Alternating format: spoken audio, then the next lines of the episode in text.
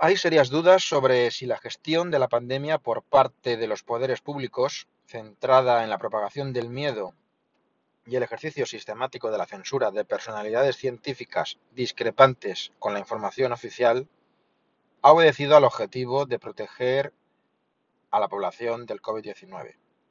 Ahora bien, la forma en la que se está procediendo a la vacunación masiva, en la que no existe nada parecido al consentimiento informado, hace que los interrogantes alcancen aún mayores proporciones. La legislación española, tanto la Ley General de Sanidad como la más reciente Ley 41-2002 de 14 de noviembre, reguladora de la autonomía del paciente y de derechos y obligaciones en materia de información y documentación clínica, establecen claramente el derecho a la información acerca de los efectos adversos de medicamentos o productos sanitarios, así como la obligatoriedad del consentimiento informado como requisito previo para recibir cualquier tipo de tratamiento quirúrgico o farmacológico. Ambas leyes son básicas porque regulan competencias del Estado y son de aplicación general, aunque pueden ser desarrolladas por las comunidades autónomas. El artículo 99 de la Ley General de Sanidad determina que los importadores fabricantes y profesionales sanitarios tienen la obligación de comunicar los efectos adversos causados por medicamentos y otros productos sanitarios, cuando de ellos pueda derivarse un peligro para la vida o salud de los pacientes. La Ley 41-2002, en adelante la Ley de Autonomía del Paciente, establece en su artículo 2.2 que toda actuación en el ámbito de la sanidad requiere con carácter general, el previo consentimiento de los pacientes o usuarios. El consentimiento que debe obtenerse después de que el paciente reciba una información adecuada se hará por escrito en los supuestos previstos en la ley. Esta misma ley determina en su artículo 3 que es el médico el responsable de facilitar la información y recabar el consentimiento informado, acreditándole como el profesional que tiene a su cargo coordinar la información y la asistencia sanitaria del paciente o del usuario, con el carácter de interlocutor principal del mismo en todo lo referente a su atención e información durante el proceso asistencial, sin perjuicio de las obligaciones de otros profesionales que participan en las actuaciones asistenciales.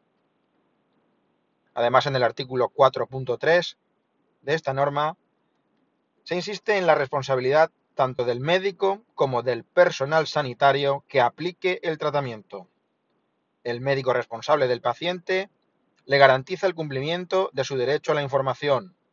Los profesionales que le atiendan durante el proceso asistencial o le apliquen una técnica o un procedimiento concreto también serán responsables de informarle. El artículo 5 establece con rotundidad que el titular del derecho a la información es el paciente que debe ser personalmente informado incluso en caso de incapacidad. Ese derecho a la información veraz comporta, obviamente, el derecho a no recibir el tratamiento en cuestión.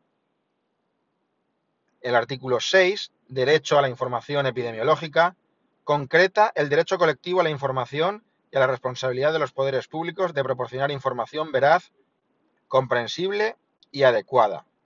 Finalmente, el artículo 8 regula la obligatoriedad y la forma de aplicación del consentimiento informado en los siguientes apartados. 8.1. Toda actuación en el ámbito de la salud de un paciente necesita el consentimiento libre y voluntario del afectado, una vez que recibida la información prevista en el artículo 4 haya valorado las opciones propias del caso. 8.2. El consentimiento será verbal por regla general. Sin embargo, se prestará por escrito en los casos siguientes. Intervención quirúrgica, procedimientos diagnósticos y terapéuticos invasores, y, en general, aplicación de procedimientos que suponen riesgos o inconvenientes de notoria y previsible repercusión negativa sobre la salud del paciente. En el 8.4, todo paciente usuario tiene derecho a ser advertido sobre la posibilidad de utilizar los procedimientos de pronóstico, diagnóstico y terapéuticos que se le apliquen en un proyecto docente o de investigación, que en ningún caso podrá comportar riesgo adicional para la salud. La primera información que se debiera proporcionar es que todas las vacunas COVID están en fase de experimentación y que aún no han recibido la autorización definitiva. El hecho de que las vacunas COVID estén en situación de autorización condicional por la Agencia Europea del Medicamento debería requerir consentimiento informado por escrito. Artículo 8.2 de la ley anteriormente citada. Al encontrarse aún en fase de investigación y por comportar riesgo adicional para la salud del paciente. De lo que no cabe la menor duda es que en el caso de las vacunas COVID es de plena aplicación el requisito del consentimiento, en todo caso verbal, pero precedido obligatoriamente de la información veraz acerca de los posibles efectos adversos. El marco legal tampoco ofrece dudas acerca de quién debe proporcionar esa información y recabar el consentimiento. El personal médico, obviamente con carácter previo a recibir la inoculación. Asimismo, el personal sanitario no médico debe facilitar esa información sobre los efectos adversos a su nivel, en el momento de la aplicación del tratamiento, de forma que quien lo recibe pueda detectarlos y recibir en su caso la atención sanitaria correspondiente. Si el consentimiento informado, que implica, insistimos, información sobre posibles efectos adversos por parte del médico y valorar así las ventajas y los riesgos, si este consentimiento informado es esencial para que una persona pueda adoptar libremente una decisión, se puede afirmar que para las vacunas COVID en la inmensa mayoría de los casos, el consentimiento se produce en ausencia prácticamente absoluta de información. Con carácter general, la única pregunta que realiza el personal sanitario en el momento de la inyección, por supuesto sin consultar la historia clínica de la persona, es si se padecen alergias graves. No se pregunta, en la mayor parte de los casos, si la persona ha padecido COVID, como tampoco se pregunta a las mujeres en edad fértil si están embarazadas lactando o si están tomando anticonceptivos, a pesar de que los efectos adversos, sobre todo de naturaleza cardiovascular, son significativamente mayores en mujeres jóvenes. En muchos casos, la vacunación se hace fuera del centro de salud. En Madrid se ha llegado a hacer en el corte inglés. El médico o la médica no aparecen en ningún momento y cuando son preguntados en la consulta acerca de la oportunidad de la vacuna, en el caso concreto de enfermedades o tratamientos concurrentes, la respuesta suele ser que no son responsables de la misma y que todo lo relacionado con la vacunación es asunto de las autoridades sanitarias. Las consecuencias no se circunscriben solo a la flagrante y masiva vulneración de derechos por parte de las administraciones sanitarias. La exclusión de la figura del médico y la ignorancia del paciente acerca de los síntomas de posibles efectos adversos reducen drásticamente la asociación de estos con la vacuna, así como las posibilidades de comunicación efectiva de los mismos, tanto por parte del personal médico como por la población. A ello hay que añadir el hecho de que, en general, el propio personal sanitario no está recibiendo la formación adecuada para poder informar y detectar los efectos adversos. En otro orden de cosas, la situación de colapso de la atención primaria con listas de espera que muchas veces superan las dos semanas, la generalización de la consulta telefónica y la enorme sobrecarga de trabajo de los profesionales tienen como consecuencia que no se notifiquen los efectos adversos. La falta de tiempo, información y recursos determina la imposibilidad material de rellenar toda la documentación requerida para ello.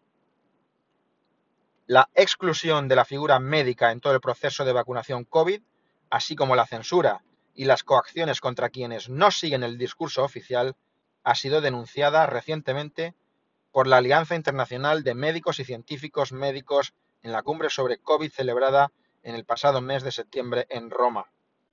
La declaración adaptada en esta cumbre está siendo firmada por más de 12.000 profesionales de la medicina de todo el mundo, entre ellos varios premios Nobel. Uno de sus apartados dice así, los médicos deben defender su derecho a prescribir un tratamiento, observando el principio primero no hacer daño. Los derechos de los pacientes, tras estar completamente informados sobre los riesgos y beneficios de cada opción, deben ser restablecidos. Se considera que solo el 1% de los efectos adversos son notificados, situación que en la actualidad se ve agravada, como indicábamos anteriormente, tanto como consecuencia de la ignorancia de las personas vacunadas acerca de los síntomas de los posibles efectos adversos, como por la sobrecarga de trabajo en atención primaria.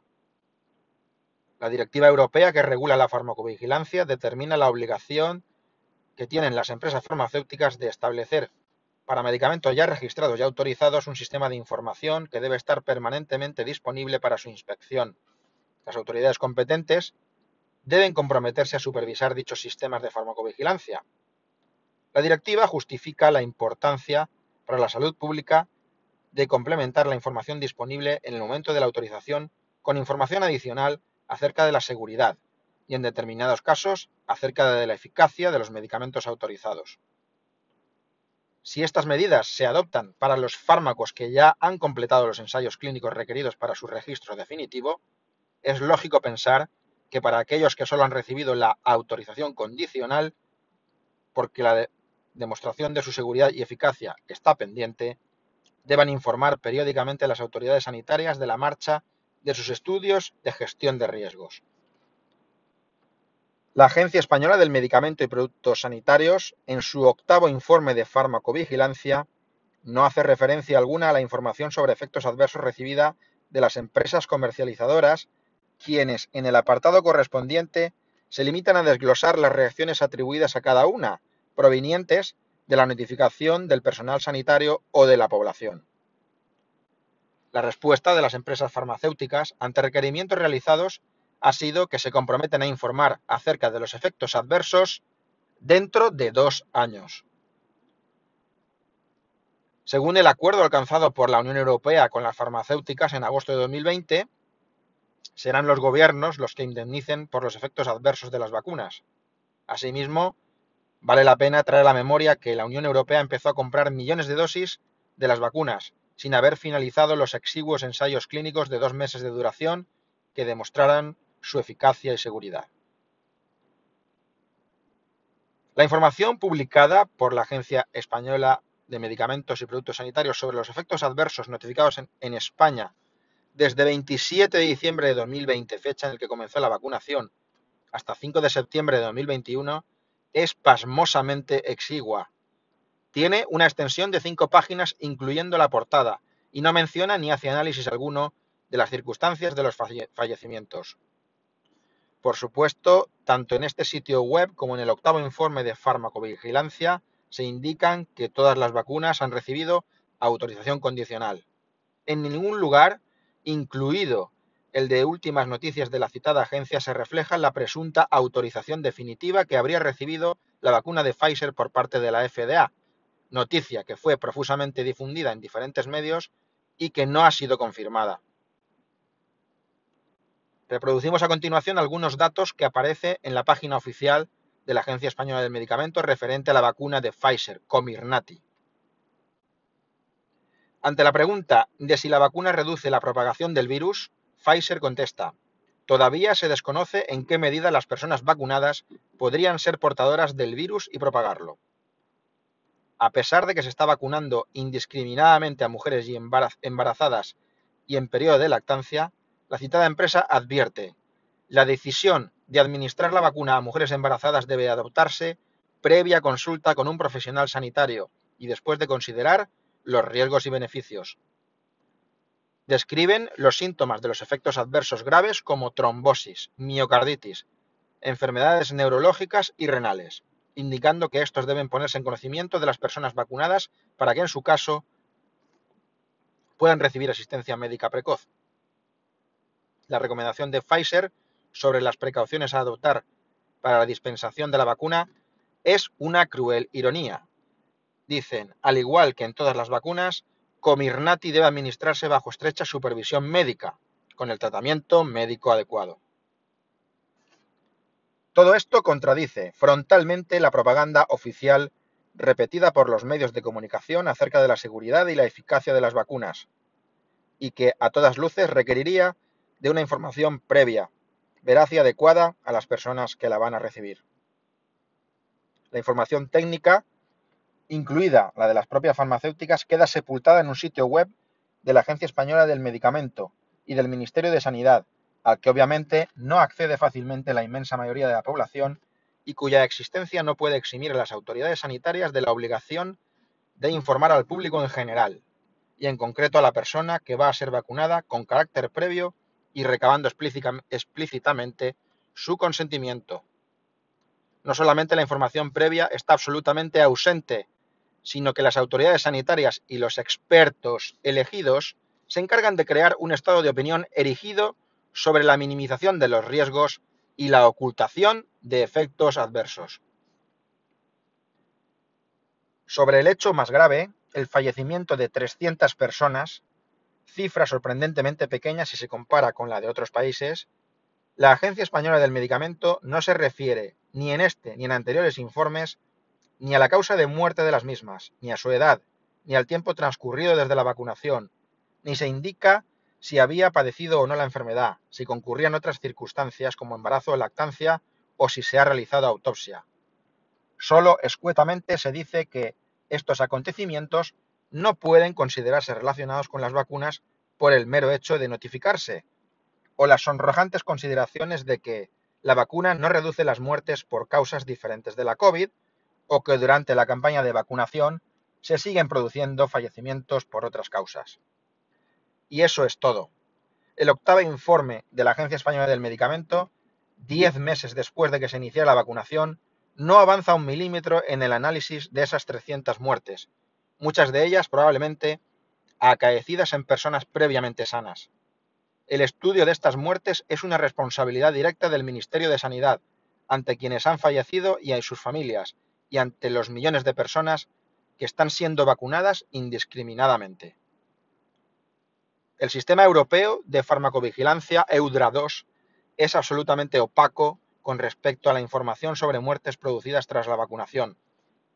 Puede ser que tal situación tenga alguna relación con el hecho de que la actual directora de la Agencia Europea del Medicamento, Emmer Cook, elegida para el cargo en julio de 2020 en plena pandemia, haya trabajado como gerente de asuntos científicos y de regulación en Bruselas para la Asociación de la Industria Farmacéutica Europea, lobby del sector farmacéutico ante la Unión Europea. No obstante, los datos publicados por fuentes fidedignas permiten, precisamente por la globalidad de la pandemia y por la similitud de las vacunas utilizadas, extraer importantes conclusiones. El sistema de notificación de efectos adversos VAERS de Estados Unidos a pesar de sus insuficiencias, ha permitido establecer datos de suma importancia. En Estados Unidos, las vacunas contra el COVID han producido en los siete primeros meses de 2021 un 40% más de muertes que todas las otras vacunas existentes a lo largo de 31 años. En el Reino Unido, el número de muertes debidas a la vacuna COVID en los primeros seis meses de vacunación ha sido 407% superior a las muertes totales por todas las demás vacunas en los últimos 11 años. En Inglaterra, con una población total de 56 millones, 30.305 personas murieron en los 21 días posteriores a haber recibido la vacuna en los seis primeros meses de 2021. En Escocia, con una población total de 5,5 millones, 5.522 personas fallecieron en los 28 días posteriores a la vacunación. Este último periodo de cálculo es el mismo utilizado para atribuir a COVID-19 la causa de la muerte, es decir, si el fallecimiento se producía 28 días después de una prueba positiva, se contabilizaba como muerte por COVID. Si nos fijamos en los datos de Inglaterra, ¿alguien en su sano juicio puede creer que pueda tener 30.305 fallecimientos por vacunas COVID y España con solo 8 millones de habitantes menos tenga solo 300? ¿Cómo es posible que dos territorios con indicadores generales de salud, servicios, incidencia y vacunación similares puedan distar tanto en número de fallecimientos? Con el paso del tiempo, los exitosos datos iniciales acerca de la efectividad de las vacunas están siendo contestados en la práctica. Los datos más llamativos son los procedentes del Estado de Israel, uno de los primeros países en vacunar por completo a su población. En Israel, a julio de este año, los casos de COVID en población completamente vacunada es más de cinco veces superior a los casos de población no vacunada. Los argumentos de la industria farmacéutica a favor de una tercera dosis masiva para contrarrestar la disminución de la eficacia de las vacunas fueron desechados recientemente por el Comité Asesor de Vacunas de la FDA. La vacunación masiva e indiscriminada, incluyendo a las personas que han padecido la enfermedad o han producido anticuerpos tras el contacto asintomático con el virus está siendo seriamente cuestionada. En primer lugar, porque la inmunidad obtenida es más eficaz y duradera de la que proporciona la vacuna, y a continuación, porque el riesgo de padecer efectos adversos tras la vacunación es mayor en estas personas. Los datos disponibles en todos los países indican que el riesgo de padecer COVID en la población más joven y sobre todo la gravedad de la enfermedad es muy inferior, casi despreciable si no existen otras enfermedades concomitantes. Es decir, la población más joven adquiere inmunidad natural con un riesgo mínimo de complicaciones. Asimismo, en contra de lo que se ha transmitido para justificar la vacunación, en estos grupos de edad, la capacidad de propagar el virus también es mucho menor que en adultos. Por otra parte, como se ha demostrado, las personas vacunadas pueden contagiar el virus, por lo que esperar que se produzca la inmunidad de rebaño es una ilusión. El riesgo de efectos adversos graves producidos por las vacunas de ARN mensajero es aún mayor en la población más joven.